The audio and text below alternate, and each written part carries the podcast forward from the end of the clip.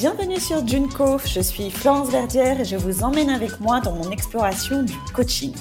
Vous entendrez ici des interviews de coachés de coachés qui nous partageront leurs expériences et leurs parcours. L'idée est d'être éclairé sur cette jungle du coaching qui déborde d'ambition et de technique. Vous souhaitez soutenir Junko Rien de plus simple. Il suffit de laisser un avis et un joli commentaire sur Apple Podcast et Spotify. Allons maintenant découvrir notre prochain invité.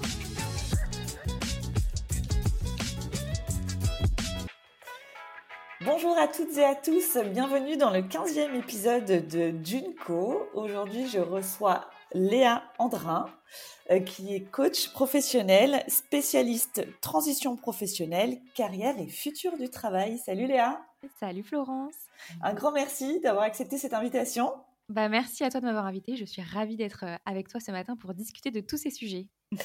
Alors, on va commencer par une première question que je pose euh, toujours dans le podcast. C'est de savoir comment le coaching est entré dans ta vie.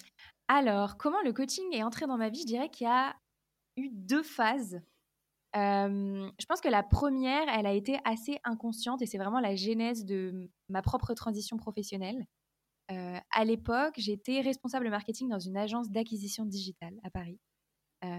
Ça faisait à peu près un an que j'étais là-bas et je voyais pas mal de dysfonctionnements dans le management et je voyais aussi pas mal de talents, de personnes hyper talentueuses qui n'étaient pas à leur place et qui du coup gâchaient le temps, l'énergie et l'argent et de l'entreprise et le leur et la leur. Et en fait, à ce moment-là, je me suis dit, bah, j'aimerais aider ces gens. Moi, j'étais déjà, déjà activé mon radar pour changer de voie professionnelle, mais j'avais envie d'aider mes collègues, les gens que j'adorais dans cette entreprise. Et je me suis dit, en fait, moi, je peux pas les aider à titre perso parce que la, la prise de conscience, elle doit venir d'eux. Et donc, c'est comme ça que j'ai créé le Tilt, mon podcast, euh, et en fait, a posteriori, je pense que c'était vraiment ma, première euh, euh, réalisation de coach. C'est-à-dire que on peut pas permettre aux gens, enfin, c'est pas en disant aux gens il faut faire ci, il faut faire ça, qu'on les aide, c'est vraiment en leur donnant des outils pour trouver les, réponses par eux-mêmes qu'on on a vraiment comme ça un impact pour eux dans leur vie. Et je pense qu'en fait, c'était ma première, ma, ma, première réalisation de coach sans être coach et sans encore mettre ce mot-là dessus donc ça, c'était il y a, je pense, 7 ans maintenant. et la seconde, ça a été quand moi, je me suis fait coacher.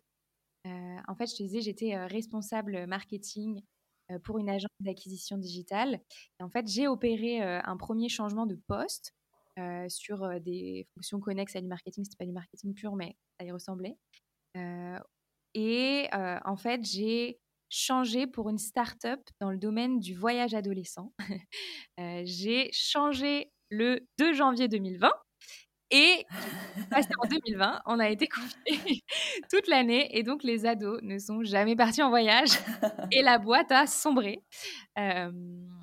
et en fait, ce qui s'est passé à ce moment-là, c'est que moi j'avais déjà mon podcast, j'avais lancé en 2019, euh, où je parlais de futur du travail, de transition de carrière et de carrière. Et je me suis retrouvée au bout de six mois, en juin 2020, euh, hors de la boîte parce qu'elle n'était pas en très bonne santé et je ne savais plus quoi faire en fait. Me disais, mais qu'est-ce que. C'est quoi la suite de ma carrière finalement? J'en parle à mon micro, je vais chercher des solutions euh, pour tout le monde, mais moi, c'est quoi ma solution à moi? Et donc, je me suis fait coacher à l'époque, en août, en août 2020, et ça a été vraiment la manière de moi expérimenter le coaching la pratique quoi pour moi en fait, en voir la puissance. D'accord, ok. Et donc tu es, euh, on disait, euh, très orienté vers les transitions professionnelles. Est-ce mmh que tu peux nous, nous, expliquer, nous définir ce qu'est une transition de carrière? Oui, tout à fait. Alors en fait, une transition professionnelle, c'est un moment où on va venir changer soit de, soit de fond, soit de forme de travail. Donc on peut changer le métier, on peut changer la pratique, mais on peut aussi changer ce que moi j'appelle la forme de travail, c'est-à-dire CDI, portage salarial, freelance. Euh, ça aussi, c'est en général un gros changement dans une vie professionnelle, de changer de statut. Et donc moi, je parle et du fond et de la forme de travail. Et une transition professionnelle, c'est quand on change soit l'un, soit l'autre, soit les deux. D'accord. Et euh, quelles sont les bonnes questions pour toi à se poser justement quand euh, on envisage ces changements professionnels? Alors, je pense que la première chose à se demander, c'est vraiment faire un point sur comment je me sens actuellement qu'est-ce qui bloque pour moi actuellement? Est-ce que c'est un problème de conflit dans mon équipe, conflit relationnel? Est-ce que j'ai perdu le sens sur mes missions? Est-ce que l'entreprise dans laquelle je travaille aujourd'hui, bah, son impact ne me convient plus? Je donne un exemple pour illustrer, mais quelqu'un qui travaillerait, je ne sais pas moi, dans un, un poste de développement produit chez Sanofi, admettons. Est-ce que, est-ce que le travail au quotidien, il me plaît? Est-ce que mes, mes, missions de développement produit me plaisent ou non? Est-ce que Sanofi, son impact, ce qu'il développe, etc., ça fait sens pour moi? Est-ce que ça résonne avec mes valeurs? Donc ça, c'est les premières questions qu'on peut se poser. et puis aussi, une question intéressante, c'est de savoir si ça fait longtemps qu'on est dans, ce, dans cette réflexion-là. Est-ce que c'est une nouvelle sensation, ce, cette sensation de désalignement avec mon travail? Est-ce que ça fait deux semaines? Est-ce que ça fait deux mois? Est-ce que ça fait deux ans Ou alors est-ce que c'est depuis mes études? Souvent, ça arrive aussi. D'essayer un peu de mettre le curseur sur à quel point le, problème d'orientation professionnelle, il est là depuis longtemps, en fait. Ok. Et donc, pendant ces, ces transitions professionnelles, quels sont les leviers à actionner pour pouvoir avancer? Alors, moi, j'ai une, j'ai une méthode en quatre piliers. Euh, et je, en fait, je pense vraiment que c'est un chemin qui facilite la transition professionnelle.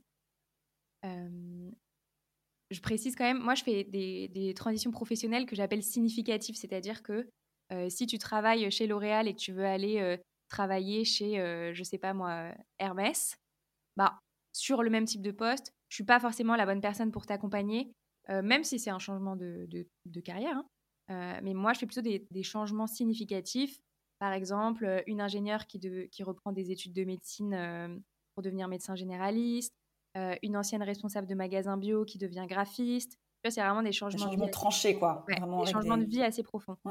En fait, c'est la, c'est la carrière qui drive un changement de vie plus, plus significatif.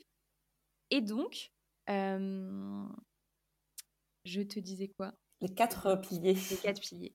Et donc, pour y arriver, euh, pour moi, il y a une première chose à faire, c'est euh, de se reconnecter à soi, ses envies, euh, ses besoins. C'est vraiment la base, selon moi, parce que bien souvent, quand on a été en poste 5, 10, 15, 20 ans, en fait, on a un peu laissé qui on est sur le côté pour bah, continuer dans cette voie-là. Donc ça, c'est la première chose. Ensuite, il y a un très gros sujet de clarté du projet. En fait, on ne change pas de métier, on ne change pas de carrière si on ne sait pas précisément où on va. En fait, c'est simple, c'est-à-dire que si on ne sait pas où on va, on n'arrivera pas à mobiliser nos ressources, notre énergie, euh, nos capacités intellectuelles, notre créativité pour aller nulle part en fait. Notre mmh. cerveau, euh, notre corps n'est pas fait comme ça, ça ne marche pas comme ça. Euh, donc il y a un truc de clarté du projet. Qu'est-ce que je veux faire maintenant? À quoi ressemble cette nouvelle orientation de carrière? Et puis ensuite, il y a un autre pilier, c'est celui de se l'autoriser, de se le permettre. Parce que ben, quand on est responsable de magasin bio ou qu'on est ingénieur agroalimentaire, devenir graphiste, c'est pas évident. on a grandi avec une certaine idée du parcours qu'on devait avoir, qu'on voulait avoir, et puis au final, on se retrouve avec nos vraies aspirations euh, qui ressortent. Qu'est-ce qu'on fait tout ça? Comment moi je le gère et comment je l'assume aussi à l'extérieur, en fait. Mmh. Donc ça, mmh. c'est un gros pilier. Et le dernier, c'est la mise en action. euh, je dis toujours à mes clients, il y a un temps pour les idées et il y a un temps pour le concret. Et en fait, le coaching permet ça, permet d'aller dans les idées et permet aussi d'aller euh, dans les choses concrètes. On ne reste pas euh, juste sur des idées sur un bout de papier. Sinon, c'est pas vraiment du coaching, quoi, en fait. S'il y a rien qui a vraiment bougé de manière tangible. Même un petit truc, mais quand même, il faut l'ancrer dans la vraie vie, quoi. D'accord. Donc là, l'accompagnement du coaching, ça permet de passer par ces quatre, quatre étapes. Ouais. pour après avoir du passer à l'action et pouvoir avoir quelque chose de concret, quoi. Exactement, tout à fait. Tu utilises quel outil, quelle méthode? Tu as, Il y a des outils que, tu affectionnes particulièrement, enfin, où tu vois euh, avec lesquels toi tu es à l'aise et qui ont vraiment un fort impact euh, Alors, la première chose que je fais faire à tous mes clients, c'est un travail sur les valeurs. Je pense que comme tu interroges pas mal de coachs, tu as dû en entendre parler. Euh, c'est vraiment la base. c'est ce qui répond à la question qu'est-ce qui est important pour moi? Donc mmh. ensuite, tout ce qui va venir sur la table, et bah, est-ce que ça répond à ce qui est important pour moi, en fait? Donc ça, c'est la première chose. Ensuite, moi, j'ai vraiment deux types mmh, d'exercices. j'ai ce que j'ai ce que j'appelle les exercices de la méthode, c'est-à-dire que j'ai tout un canevas d'exercices très pratico-pratiques pour opérer une transition pro. On va aller questionner les talents, on va aller questionner les peurs, comment se mettre en action, essayer de trouver quel est son système à soi pour que ses ressources elles soient alignées et donc qu'on puisse se mettre en mouvement. Et à côté, il y a ce que j'appelle les exercices sur mesure, c'est-à-dire que moi je fais vraiment en fonction de la personne que j'ai en face de moi. Donc si j'ai quelqu'un très visuel, on va travailler avec des couleurs, on va travailler avec du dessin, on va travailler avec, je je sais pas, des formes. Si j'ai quelqu'un qui aime écrire, que ça le libère, ben je vais essayer de proposer des exercices à l'écrit, un petit peu travailler pour que ça structure aussi la réflexion. Si j'ai quelqu'un qui n'arrive pas à réfléchir quand il est assis, je vais lui donner que des choses euh, à faire en marchant, en courant, en allant faire du sport, euh, structurer un peu la réflexion en mouvement. Donc je pense qu'en fait, il y a une part de méthode qui est indispensable, parce que c'est ça qui fait qu'on peut mener la réflexion de A à Z. Et en même temps, c'est important d'avoir euh, aussi des choses qui sont de l'ordre de la singularité de la personne, tu vois. Mmh de ce que je comprends, tu fais euh, comme un état des lieux en fait euh, pour que la personne puisse se poser et avoir une prise de recul et prenne ce temps-là. Ouais. Et puis après, tu as une boîte à outils qui te permet de pouvoir les, du coup les personnaliser en fonction des, besoins et des affinités des personnes. Exactement, c'est tout à fait ça. Ouais. Mmh. D'accord. J'imagine qu'il faut être enfin, à l'aise quoi. C'est avec l'expérience que du coup tu arrives à du coup avoir cette souplesse de pouvoir euh, actionner en fonction de ton client. Oui, aujourd'hui ça fait plus de trois ans que je fais ça. Mmh. Donc j'en discutais avec des amis il n'y a pas longtemps. J'ai senti que cette année, là, 2023, c'est une année où, où j'ai pris confiance en mes compétences. Je sais que je suis une bonne coach, j'ai accompagné des superbes transitions professionnelles. Euh, je peux le dire maintenant, avant je, je, me cachais un peu derrière les mots et tout. Mais non, j'ai accompagné des super euh, changements de, de, vie pro. Et puis, je pense aussi que le travail de coaching que j'ai fait moi, le travail que je peux faire sur moi, euh, tu vois, euh, encore aujourd'hui, ça m'aide à me dire qu'en fait, euh, bah, mes talents, ils sont là, tu vois. Je ne serais pas coach love, tu vois. En l'occurrence, coach carrière, ouais, carrément. Ça répond à mes centres d'intérêt. Je parle beaucoup de futur du travail sur mon podcast. Je donne beaucoup de conseils sur la carrière et tous les sujets connexes. et je pense qu'aussi, j'ai des, j'ai des qualités naturelles de coach, tu vois, comme l'écoute, l'empathie, c'est hyper important, que je peux mettre au service de mes clients, quoi. Et du coup, bah, ça, ça, permet à, mmh, ça permet à mes clients d'être mieux accompagnés, en fait. Voilà. Et c'est quoi pour toi les, les critères d'un travail épanouissant? Un travail qui, qui nous fait à la fois vibrer, enfin qui rend, coche un peu toutes les cases.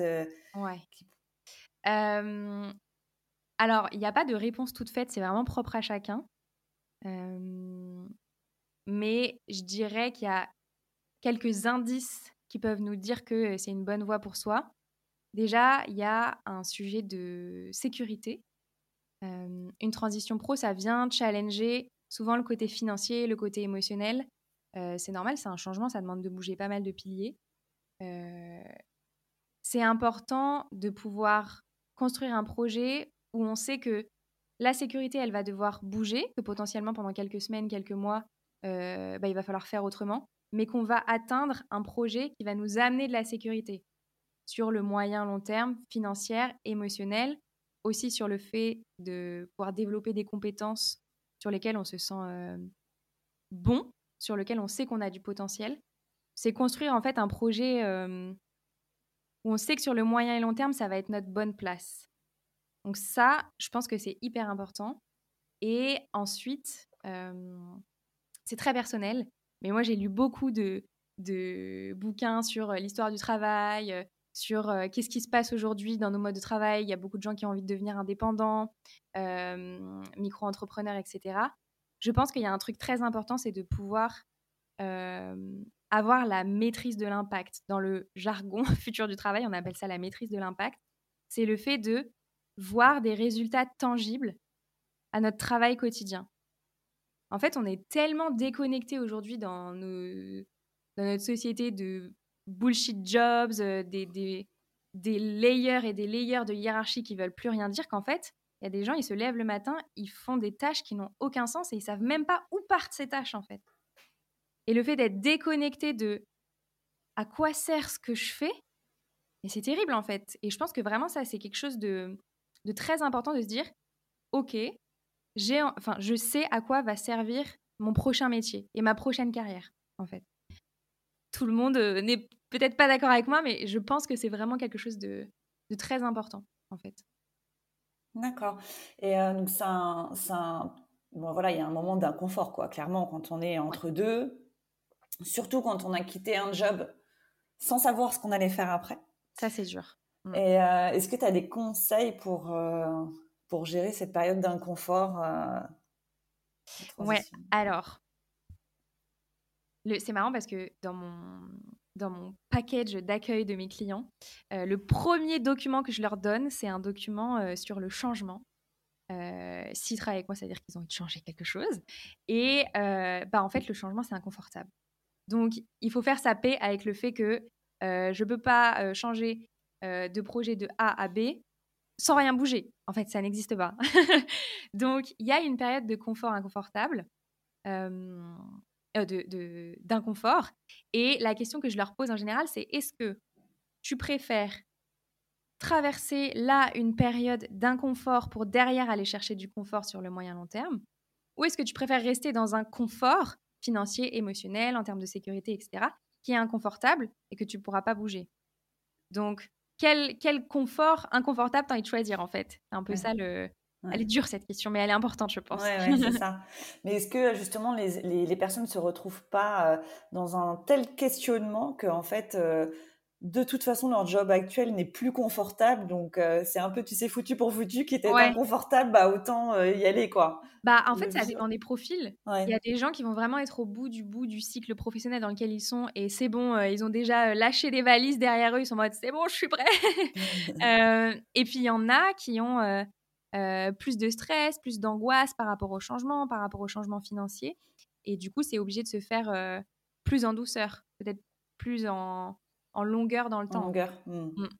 Hmm. Ok.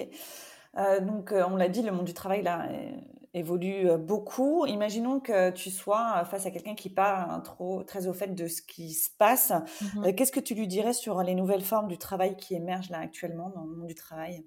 Moi, j'aime bien réancrer les choses dans l'histoire et les contextes qu'on a pu traverser par le passé. En fait, le salariat, c'est quelque chose d'assez récent.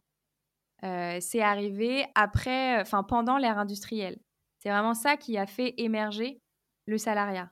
Et nous, on a l'impression que c'est là depuis toujours, que c'est la seule et unique voie professionnelle. Et attention, je dénigre pas le salariat parce qu'il y a plein de bonnes opportunités aussi dans cette forme de travail-là. Mais en tout cas, il y a euh, le sacro-saint CDI. Euh, on a l'impression qu'il existe depuis toujours et que toute autre voie est une voie un peu d'atypique ou une voie euh, qui n'apporte pas de sécurité. Et en fait, on le voit là depuis 10, 15, 20 ans, il y a des nouvelles formes de travail qui émergent. Il y a le portage salarial. moi, j'accompagne beaucoup de slashers, c'est-à-dire que c'est des gens qui, qui cumulent des métiers différents et des formes de travail différents peuvent être par exemple 50% en CDI dans une boîte et 50% freelance sur un autre métier. Euh, et en fait, le, tout ça, c'est aussi accompagné de la désagrégation du contrat employeur-employé. Alors, je m'explique. Euh, en fait, post-ère industrielle, bosser en entreprise, ça permettait d'avoir euh, une super couverture sociale, un, un métier à vie. Voilà, on rentrait à 16 ans et on en ressortait à 65. Euh, ça permettait d'avoir euh, des congés payés. Tout ça, c'était très nouveau.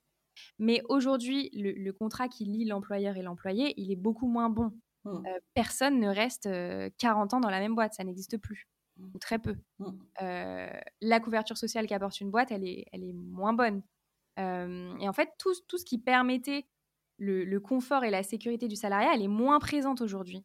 Donc, tout ça, ça fait émerger d'autres formes de travail, comme le freelance, le portage, comme je te disais, euh, qui, au final, sont à considérer et permettent de réinventer aussi le rapport qu'on a au travail et de se le réapproprier, en fait. Voilà. Est-ce que c'était clair? Oui, je suis oui. dans mon, sujet, mais c'est intéressant de savoir qu'en fait c'était c'est pas si récent que ça, enfin que c'est pas si ancien que ça que le salariat, et qu'en fait et qu'en fait là tout ce qui est en train de se passer, c'est peut-être un rééquilibrage. Enfin, je sais pas. C'est après, je, ouais. c'est hyper intéressant. Bah ouais, en fait, c'est ça. Mais mmh, enfin, moi, quand j'ai commencé à, mmh, à, creuser ces sujets-là, j'étais mmh. hyper étonnée, quoi. Mais en fait, c'est vrai, quand je regarde moi dans ma propre histoire familiale, euh, bah les gens, ils sont pas salariés. Enfin, c'est clair. mes grands-parents ne l'étaient même pas. C'est une génération avant. Et mes arrière-grands-parents, mais pas du tout. Ils étaient entrepreneurs, ils avaient un café de village. C'est ça. trucs. Et en fait, tout autour d'eux, les gens qui les entouraient, c'était des paysans, euh, c'était des gens euh, qui faisaient du commerce dans la région. Et en fait, tous ces gens-là, ils étaient à leur compte. Carrément. je, réalise aussi que mes grands-parents étaient euh, agriculteurs d'un côté, commerçants de l'autre. Ouais. Tout ça est très récent, finalement. Mais on l'a oublié parce que nos parents ont vécu la réalité du salariat. Et nous, on a grandi là-dedans. Et euh, hmm, du coup, c'est euh, d'accord, ok. Tu as parlé de portage salarial. Est-ce qu'on peut préciser ce que c'est pour ceux qui ne connaissent pas tout à fait. Euh, le portage, en fait, c'est une forme de travail à mi-chemin entre le salariat et l'entrepreneuriat. donc, c'est-à-dire que, je donne un exemple encore une fois, ça, parle toujours mieux. Mmh. admettons que vous êtes consultant en marketing. vous êtes en entreprise et vous aspirez peut-être à devenir freelance, indépendant, etc. Euh, bah, en fait, entre le full salariat et le full freelance, il y a le portage. C'est-à-dire qu'on monte une société. Donc, admettons, moi, Léa, je suis consultante en marketing. Je vais monter une société, mais par contre, je vais me rattacher à une entreprise de portage. C'est-à-dire que cette entreprise-là, elle va m'apporter un salaire fixe qu'elle va me verser sur ma société à moi. Euh, et elle va m'amener des clients. Moi, je peux amener des clients via la société de portage. Je donne un pourcentage de mes clients. Donc, en fait, ça, ça apporte aussi la sécurité, enfin la couverture sociale comme un salarié. Sauf que vous avez votre boîte, vous pouvez aller chercher des clients à droite, chercher des clients à gauche, chercher des clients via l'entreprise de portage. C'est à mi-chemin en fait. Donc parfois ça répond bien aussi à cette envie de d'explorer autre chose, mais finalement de pas être 100% à son compte quoi. Ouais, ça se fait plus en douceur quoi. Mmh exactement. Mmh. Puis un cadre quoi défini, hein, qui est peut-être mmh plus sécurisant. Tout à fait. D'accord. Euh, est-ce que tu peux nous partager une, une, histoire d'une personne que tu as accompagnée et qui t'a particulièrement marqué euh, ouais. Tu parlais de 2023, là, qui a été euh, oui, fou pour toi. Bon, je suis, pour la petite histoire, je suis Léa depuis longtemps. Ah Donc, je suis Instagram, le podcast, tout ça. Donc, voilà, et je vois qu'il se passe des choses chouettes, ouais, les témoignages que tu, que tu partages.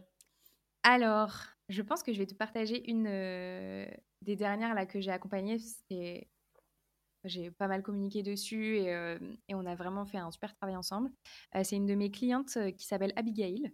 je ne la spoil pas parce qu'elle va venir sur le tilt raconter son histoire. mais on a travaillé plus d'un an et demi, je crois, voire deux ans. On a fait deux pauses dans le coaching ensemble. Elle, elle était ingénieure de formation. elle travaille dans une énorme boîte d'innovation à Paris. Elle faisait notamment du product, enfin de l'innovation en produit. Et en fait, on a travaillé une première partie de coaching pour l'aider à savoir ce qu'elle voulait, quelles étaient ses valeurs, quelles étaient ses contraintes. et je te la fais courte parce que sinon je vais m'étaler pendant deux heures. Mmh. Mais en gros, on a fait tout un travail pour savoir où étaient ses compétences, ses talents, l'impact qu'elle avait envie d'avoir sur le monde. Et il se trouve que c'est une jeune femme qui est très implantée sur son territoire euh, dans la Drôme. Euh, et euh, du coup, on a fouillé en fait toutes les options pour elle pouvoir s'implanter sur son territoire en mettant ses compétences à profit. Et donc, tu vois, on a creusé la politique, la médecine, tu vois, il y a eu plein, plein de choses. Et au final, elle a repris ses études de médecine pour devenir médecin généraliste. Et c'est une superbe histoire parce qu'en en fait, elle a, elle avait déjà fait une année de médecine il y a 10-12 ans. Ah euh, elle est devenue ingénieure euh, agroalimentaire, donc elle, elle y a été avec cette intention d'aider les gens à prendre soin de leur santé via la nourriture. Donc tu vois, le fil rouge, il était quand même, euh, il était quand mmh. même là. Et en fait, chemin faisant, elle est arrivée à cette conclusion que elle avait envie de devenir médecin généraliste sur son territoire dans la Drôme, où il y a un grand désert médical et donc, je l'ai aidé aussi à passer les concours de médecine parce qu'on ne reprend pas médecine comme ça. Mmh. et elle a été acceptée en juin l'année dernière. Elle a repris en septembre. Donc là, elle est partie pour 7 ou 8 années. Euh, là, c'est vraiment la, ouais, la, ouais, c'est un changement de vie. Ouais.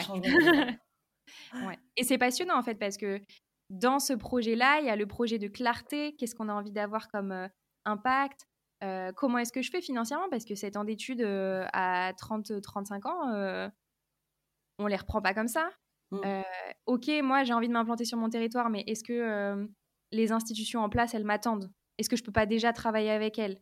Est-ce qu'au final, je peux pas déjà me faire connaître, faire des choses avec elles pour que mon, mon changement de vie pro, il prenne vie déjà maintenant En fait, il y a plein de choses à, à creuser sur ces changements de vie-là, et c'est passionnant. Donc voilà, d'ingénieur agroalimentaire à reprise des études de médecine, c'était vraiment très belle reconversion. ouais, c'est magnifique, ouais. Mais hâte d'entendre son témoignage sur ton podcast, du coup, parce que ouais, ça doit être. Euh, et puis j'imagine que ça a dû être un peu les montagnes russes, quoi, parce que du coup, là, c'est un tel changement et. Euh, et puis oui, ça se fait. Bah, tu vois, euh, ça nous a pris plus d'un an et demi. Ouais, c'est ça. Ouais. Mais bon, c'est très sain, du coup, parce que au moins, c'est c'est réfléchi, c'est travaillé, tout, enfin, les, les, bases, elles sont solides en fait. C'est ça, et puis il faut être en très bonne condition pour entamer ces études-là. Euh, il faut être très au clair, quoi, parce que là, c'est focus, focus. Donc, ah oui, euh, c'est all-in. c'est j'y vais all-in, quoi. c'est ça, c'est ça. Ok, alors il y a. Donc là, tu as aussi une... tu partages une newsletter une fois par mois. Oui, tout à fait. Et donc, dans la dernière, là, celle du, du mois de novembre, donc là, l'épisode sera diffusé, diffusé au mois de, décembre, donc on aura une nouvelle newsletter entre-temps, peut-être début décembre. Mais euh, dans celle de novembre, tu, tu, tu, parles un petit peu de, de, toutes ces phrases un peu euh, toutes faites, là, du développement personnel qu'on voit beaucoup exprime un peu un, petit euh, râle-pompon de, de, tout ça. J'ai bien aimé l'expression, c'est vraiment râle-pompon, c'est ça. râle-pompon. Euh, et euh, voilà, je voulais, je voulais un peu. il y en a une qui m'a vraiment parlé, moi, c'est tu es responsable de tes émotions. Mmh voilà. Est-ce que tu peux nous. aussi. Est-ce que tu peux nous en dire plus sur ta vision justement de tous ces concepts-là de développement personnel qui sont un peu à la mode, qu'on voit partout, en tout cas notamment sur les réseaux sociaux? Oui, alors effectivement, je le disais dans ma newsletter, mais mmh. moi je baigne dans ce milieu finalement depuis trois ans et que je le veuille ou non, hein, parce que je propose du coaching sur la transition pro, donc forcément, je les vois passer. et en fait, il y a des phrases un peu toutes faites qui sont reprises de mon point de vue sans vraiment être questionnées et qui, avec l'effet boule de neige des réseaux, prennent une place pas possible. Et s'intègrent comme étant des vérités absolues dans la tête des gens, alors que ce n'est pas vrai. et donc celle sur les émotions, euh, que j'ai, moi, à titre personnel, entendu déjà plusieurs fois euh, au fil de ma carrière et que j'entends parfois euh, chez mes clients qui sont en entreprise et qui parfois ont des, hum, des challenges relationnels dans leur boulot, c'est tu es responsable de tes émotions. Alors oui, mais pas tout, pas 100% quand même. Euh, je m'explique. moi, j'ai fait des études au Canada sur la communication interpersonnelle et organisationnelle. Et donc, j'avais 18 ans. La première fois que j'ai entendu parler de ce concept-là, il m'a vraiment beaucoup marqué. C'est un concept qui dit It takes two to tango. Donc, je imaginer deux personnes qui dansent le, tango. bah, pour danser le tango, il faut être deux. Et en fait, c'est une métaphore pour dire que dans une situation donnée, on est toujours deux responsables. Dans une, euh, dans une euh, conversation à deux, en fait, on est deux dans la discussion. Donc, si euh, moi, je t'envoie un boulet de canon en disant Oh là là, Florence, le dernier meeting que tu as mené, franchement, pas ouf, d'habitude, t'es meilleure, je sais pas ce qui t'arrive. Ok, toi, tu vas, tu vas montrer une frustration, peut-être une stupeur en mode Qu'est-ce qui m'arrive Comment je vais gérer ça? Et derrière, la personne, elle va te dire Oui, enfin, si tu le prends comme ça, réfléchis quoi. Enfin, tu es responsable mmh. de tes émotions, c'est que ça mmh. vient te trigger sur quelque chose de précis. Ça, bah, en fait, non, tu m'as envoyé un boulet de canon, tu as remis en cause mon estime de moi, mon travail. oui, j'accuse le coup. Permets-moi de te dire que tu as le droit de, toi aussi, veiller à faire passer les messages de manière la plus bienveillante et professionnelle possible, quoi. Mmh. Bon, voilà. c'est, euh, mais c'est hyper important. Et aussi, on le voit beaucoup dans les, mmh, dans les discours de développement euh, personnel. Le truc des émotions, c'est apprends à gérer tes émotions, apprends à faire quelque chose, etc. Mais en fait, tout n'est pas entre nos mains. C'est hyper culpabilisant, je trouve, de dire à quelqu'un Tu as de la colère, tu as de la peur. Mais c'est dans tes mains, c'est toi qui dois en faire quelque chose. Bah non, en fait, euh, c'est plus compliqué que ça, parfois, souvent. C'est clair qu'on a ça sur les épaules, quoi. On se prend ça, euh, tu es responsable de tes émotions, tu es là, ouais, ok, alors attendez là. Euh, ouais, on vit dans un système, en fait. On ne vit pas seul, isolé. Enfin, il y a aussi des problématiques systémiques qui font que je peux me sentir stressée, je peux avoir peur de quitter mon boulot, je peux avoir peur de parler à un tel pour plein de raisons. Et en fait, oui, j'ai ma part de responsabilité parce que j'ai envie que la situation avance au mieux pour moi, mais je ne suis pas responsable du système et de ce qu'on m'envoie euh, en permanence, quoi. Merci Léa. je t'en prie. Je l'ai dit avec euh, beaucoup de, de, conviction, mais vraiment, ça me, ça me gonfle. Quoi. ouais, c'est sûr, c'est sûr.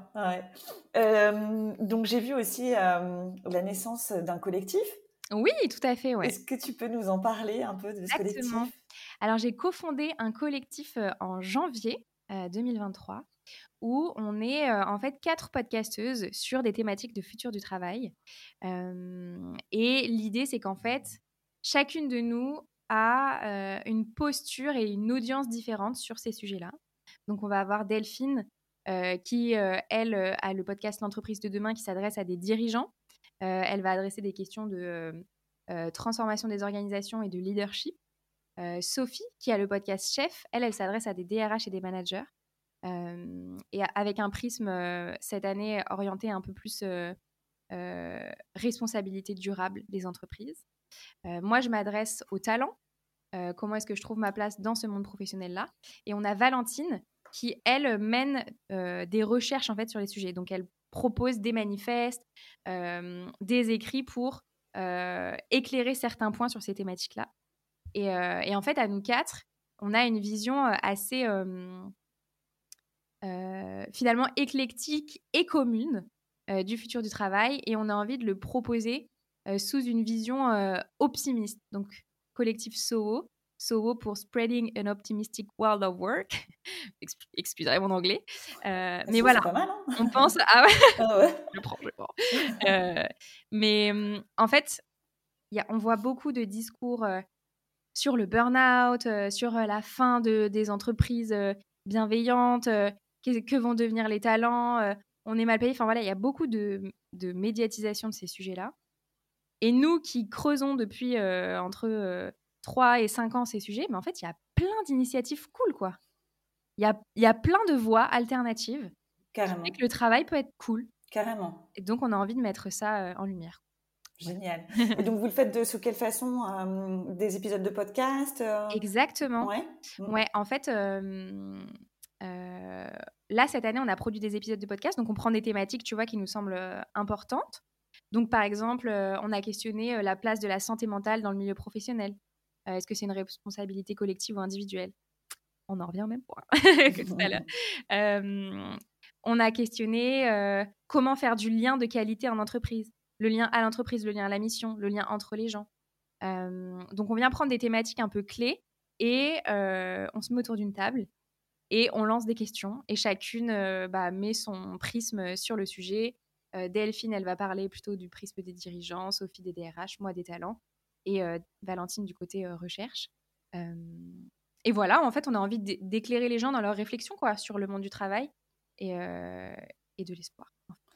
Ah Mais on sent de toute façon l'espoir parce que déjà tu parles de talent. Donc, euh, ouais, bah ce ouais. mot, il, mmh. tu vois, il, donne envie d'aller euh, de l'avant. quoi. Ça... en fait, c'est hyper intéressant que tu me le dises. C'est la première fois que j'y pense. Mais tu sais, au tout début de notre discussion, je te disais, moi, ce qui me rendait folle, ce qui me frustrait de fou, c'est de voir des gens talentueux mmh. qui passaient 4 heures de leur journée devant YouTube parce que soit ils avaient rien à faire, soit c'était pas leur place en fait, et qu'ils n'avaient mmh. pas envie de le faire. Mmh.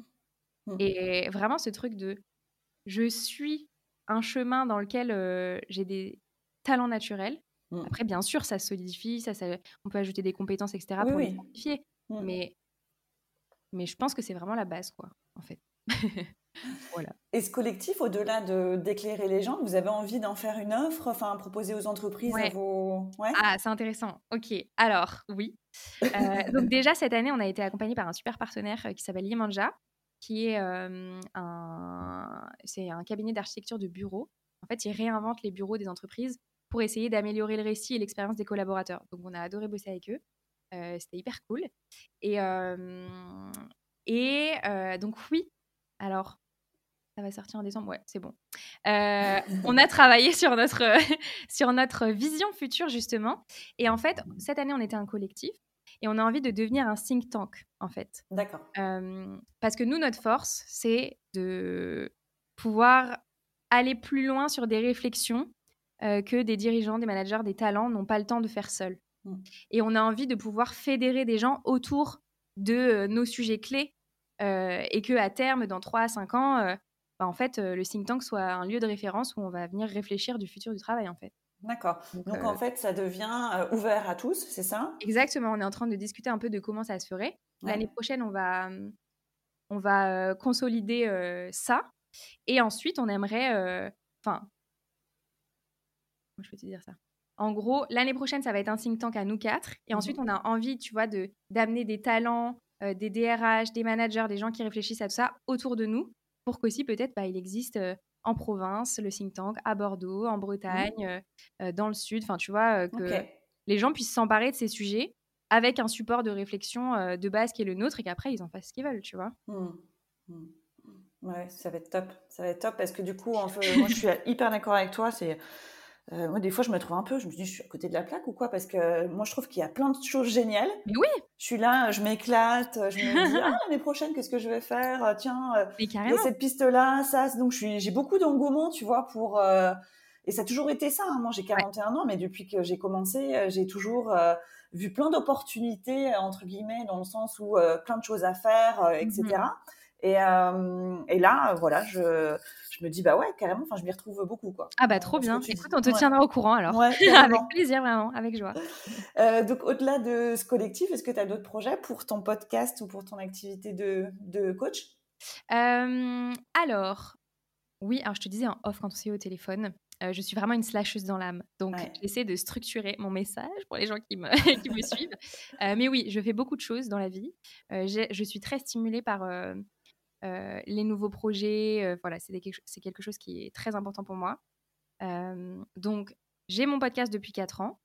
le Tilt. J'ai lancé en 2019 et j'aimerais bien pouvoir le déployer davantage. donc, je suis seule hein, aux commandes, donc je n'ai pas toujours le temps et l'énergie de produire des épisodes pour qu'il y en ait toutes les semaines de l'année. mais j'aimerais bien pouvoir trouver un système ou un sponsor, tu vois, qui m'aide à justement soutenir ce média-là. D'accord. donc, donc ça, c'est un de mes projets. Je fais sur le titre, je parle beaucoup à des talents qui se questionnent à titre individuel, mais je travaille aussi en entreprise. Donc, j'accompagne des personnes en entreprise aussi sur bah, des sujets de carrière. Tu vois, l'année dernière, j'ai pu animer des ateliers auprès de DRH pour qui se questionnent sur les aspirations de leurs talents. Tu vois, j'interviens aussi sur des questions un peu clés de transition en interne, euh, de déploiement des, talents en interne auprès, euh, auprès d'entreprises. D'accord. Voilà. Donc, euh, mais je suis un peu comme toi, moi je suis une optimiste, je vois des opportunités partout. Donc, oui. ouais. Bon, bah super, c'était hyper intéressant. Vraiment, merci pour ce partage. Bah, merci à toi. J'ai une dernière question que je pose toujours aussi sur le podcast. C'est qu'est-ce que tu aimerais qu'on retienne de, notre échange? Hmm. Hmm. Bah, tu vois, ce, cette notion-là que tu as soulignée de euh, on est un individu dans un système, dont on a parlé tout à l'heure, et ben, je pense que c'est ça le message clé. C'est je fais partie d'un système qui est le monde du travail. Euh, et moi, en tant qu'individu, quelle est la place que j'ai envie de prendre là-dedans, en fait? Voilà, je pense que c'est ça le, le, message clé. Super. Eh ben, un grand merci Léa, j'ai hâte bah, de, et on a tous hâte de suivre tes aventures. Je vous invite tous et toutes à écouter le tilt. Ah, c'est super parce qu'il y a des, des, interviews de personnes qui ont donc euh, opéré des changements professionnels. Il y a aussi beaucoup d'éclairage sur, tu décortiques vraiment le monde du travail, le futur du travail. Donc c'est hyper intéressant. Puis de te suivre sur Instagram du coup. Ouais, sur. LinkedIn aussi. Sur Instagram, c'est plus le côté euh, mmh. individu et sur LinkedIn, c'est plus le côté entreprise. Voilà. super. On a l'embarras du choix, c'est génial. Exactement. et eh ben, à très bientôt. Plein de belles choses pour la suite, Léa. À toi aussi, à bientôt. Merci beaucoup d'avoir écouté cet épisode. Vous pouvez retrouver l'actualité de Junko sur le compte Instagram junko-coaching. Je serai ravie d'échanger avec vous et de recevoir vos suggestions. Je vous retrouve très vite pour un nouvel épisode. À bientôt!